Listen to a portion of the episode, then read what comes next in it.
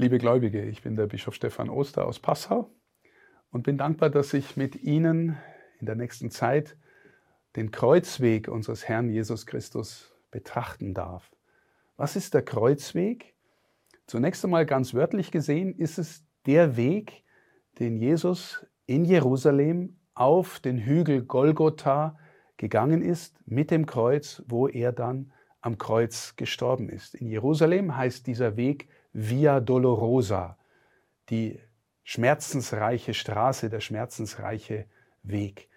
Am Straßenrand fanden dann immer einzelne Stationen statt, wo die Menschen der verschiedenen äh, Dinge gedacht haben, die Jesus dort erlebt hat. Also zum Beispiel wo er gestürzt ist. Das steht jetzt nicht in der Bibel, aber das ist in der Traditionsbildung da. Dreimal ist er gestürzt. Oder wo er den Frauen von Jerusalem begegnet oder auch wo er seiner Mutter begegnet.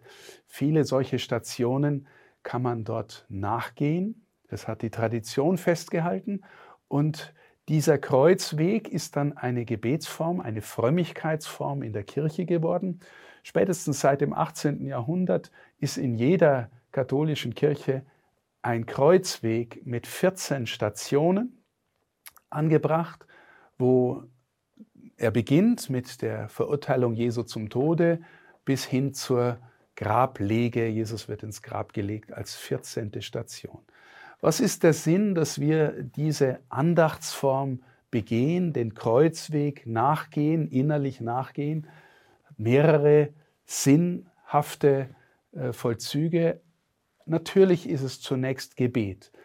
Wir beten für unsere eigenen Kreuze, die wir im Leben tragen und glauben, dass wenn wir sie mit dem Kreuz Jesu verbinden, dass wir darin auch Erleichterung finden. Oder auch, wenn uns manches sinnlos vorkommt, dass wir vielleicht trotzdem Sinnerfahrung machen können, weil er, der gerechteste von allen, den ungerechtesten Tod am Kreuz erlitten hat, dass er auch unser Leiden mit Sinn erfüllen kann. Wir bringen ihm auch andere Menschen in unserer Umgebung, von denen wir wissen, dass sie Kreuze tragen. Oder wir bringen ihm die Nöte und Anliegen der Welt in diesem Gebet.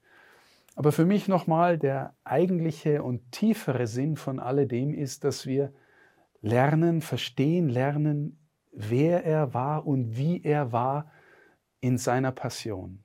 Jesus ist, glaube ich, der einzige Mensch, der in diese Welt gekommen ist, um zu sterben. Jeder andere kommt in die Welt, um zu leben. Aber Jesus wird am Ende mit seinen letzten Worten sagen, es ist vollbracht.